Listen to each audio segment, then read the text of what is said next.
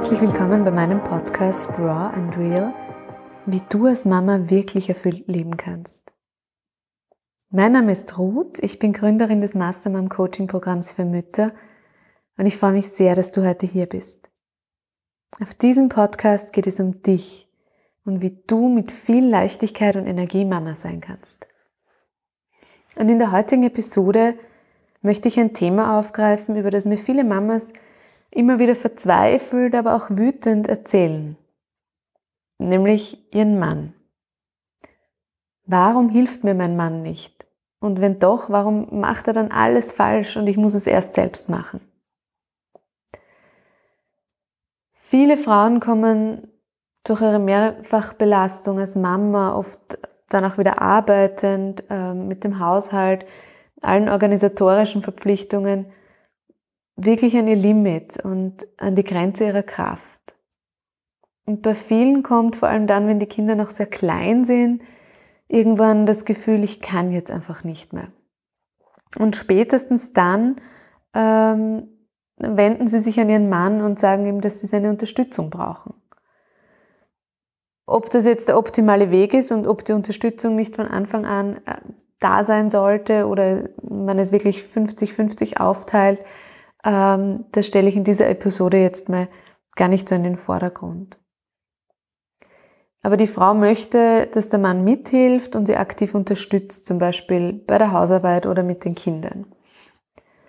Und jetzt kommt so die erste Herausforderung.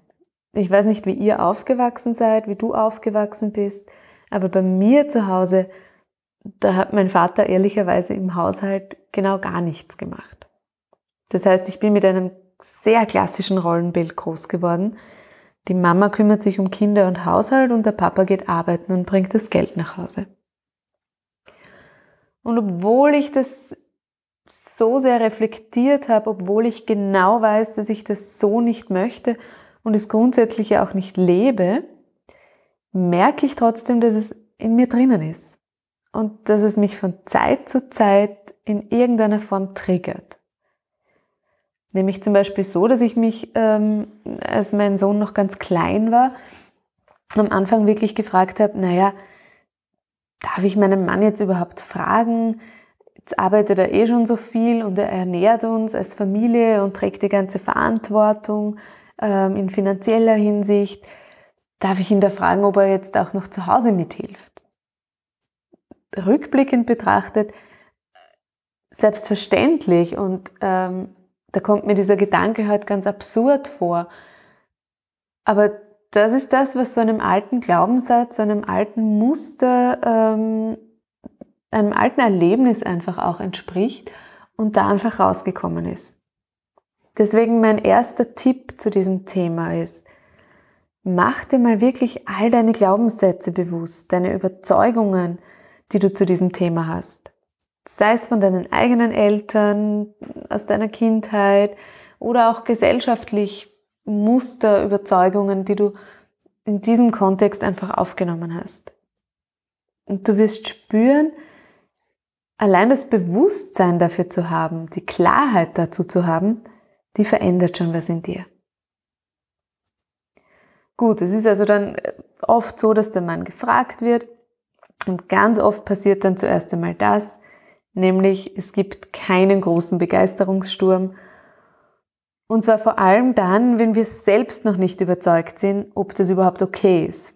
Dann gibt's vom Gegenüber so wirklich wie diesen Spiegel ähm, und vielleicht reagiert der Mann dann mit genau so, wie es in uns drinnen irgendwie ja auch ist, nämlich mit einem, naja, jetzt bin ich eh schon den ganzen Tag in der Arbeit und du hast ja eh tagsüber Zeit und brauche ja am Abend auch irgendwann mal meine Ruhe. Wer kennt denn das? Hm. Und das ist dann oft so gar nicht das, was wir uns gewünscht haben. Und entweder wir ärgern uns sehr drüber und kommen in so einen Groll und in einen Widerstand rein. Oder wir bereuen sogar, dass wir gefragt haben und kehren das dann unter den Teppich und machen einfach weiter alles wieder alleine. Und beides ist eigentlich nicht die wirklich gute Lösung. Und mein zweiter Tipp dazu ist, lasst euch dadurch nicht aus der Ruhe bringen. Ich weiß, das ist, sagt man so leicht, ähm, aber versucht wirklich gut bei euch zu bleiben, bei eurem Bedürfnis nach mehr Unterstützung. Darum geht's. Und es muss keinen Begeisterungssturm geben, auch wenn der natürlich schön wäre und wenn, wenn wir uns den wünschen würden, aber es darf sogar Diskussionen drüber geben. Vielleicht entsteht sogar mal ein Konflikt. Das Gegenüber wird in diesem Moment aufgefordert, so diese vertraute Komfortzone zu verlassen. Und es ist leider so, dass es dafür meistens nicht von Anfang an große Begeisterung gibt. Die kann aber noch kommen.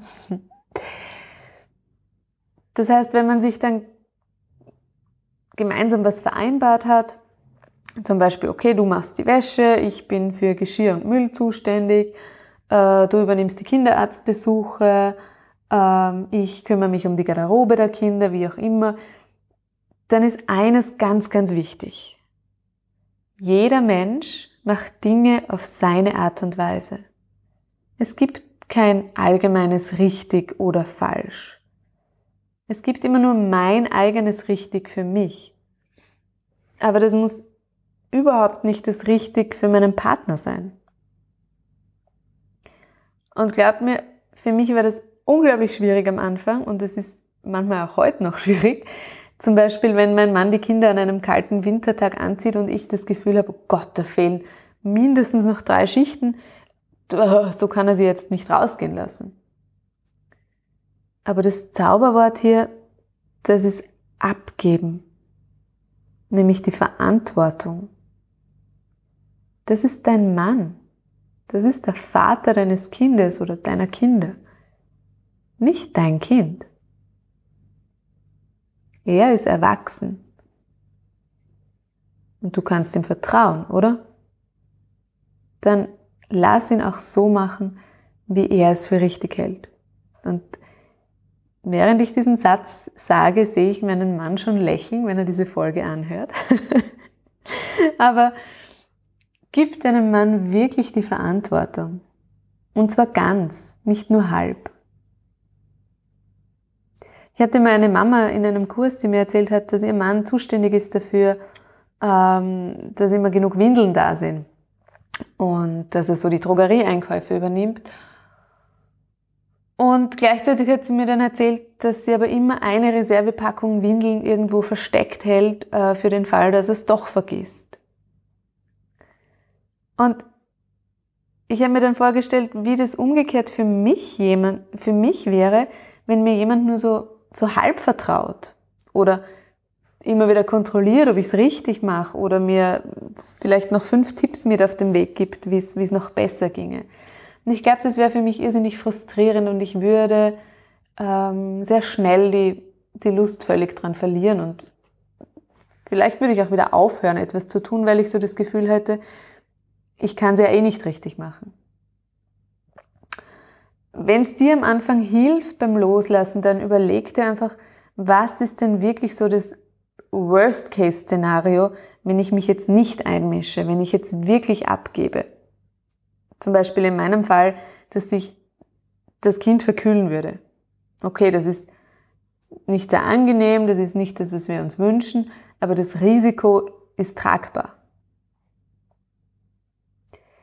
Und für mich gibt es so ein, ein schönes Sinnbild für dieses Loslassen oder dieses Abgeben, nämlich stell dir mal vor, du hast ein, ein Wasserglas in deiner Hand und du möchtest, dass dein Gegenüber dieses Wasserglas nimmt. Dein Gegenüber kann das Wasserglas nur dann nehmen, wenn du bereit bist, es abzustellen. Es kann dir das Glas nicht aus der Hand reißen. Solange du das Glas festhältst, kann dein Gegenüber es nicht nehmen. Und drum ist so meine Empfehlung, dass du dir wirklich ganz ehrlich die Frage stellst, bin ich wirklich bereit loszulassen? Bin ich wirklich bereit abzugeben, Verantwortung abzugeben, ähm, Aufgaben abzugeben? Kann ich nochmal zu diesem Bild zurückkehren, das Glas hinstellen. Schau mal, ob du dir diese Frage mit einem klaren Ja beantworten kannst. Und mein vierter Tipp oder mein vierter Ratschlag, wenn man so möchte, ist Zeit und Geduld. Gebt euch beide ein bisschen Zeit, gebt euch vielleicht so auch einen Vertrauensvorschuss und seid geduldig miteinander. Vor allem, wenn ihr euch zum Beispiel konkrete Aufgabengebiete aufgeteilt habt, dann finde ich das immer schön, sich nach drei oder vier Wochen nochmal gemeinsam hinzusetzen und zu schauen, wie geht's uns beiden damit. Also wirklich beiden Seiten auch. Und es soll jetzt auch überhaupt nicht so klingen, als wäre die Verantwortung dafür nur bei uns Frauen. Ähm, wir sind als Eltern unseren Kindern Vorbild. Und zwar beide Eltern. Es ist ganz klar unserer beider Verantwortung, was wir unseren Kindern vorleben, was wir ihnen mitgeben. Und dazu ist es einfach auch so wichtig, gemeinsam darüber zu sprechen. Was wollen wir denn unseren Kindern vermitteln? Worin wollen wir ihnen Vorbild sein? Als Papa und Mama, aber genauso als Mann und Frau. Und zum Schluss noch so als Erinnerung, falls du da manchmal zögerst oder zweifelst. Deine Bedürfnisse sind wichtig. Die sind sogar ganz, ganz wichtig. Vergiss das bitte nie. Und du darfst und du sollst dich um deine Bedürfnisse gut kümmern und sie ernst nehmen und dir jederzeit Unterstützung holen, um Unterstützung fragen, wenn du sie brauchst. Schön, dass du da bist.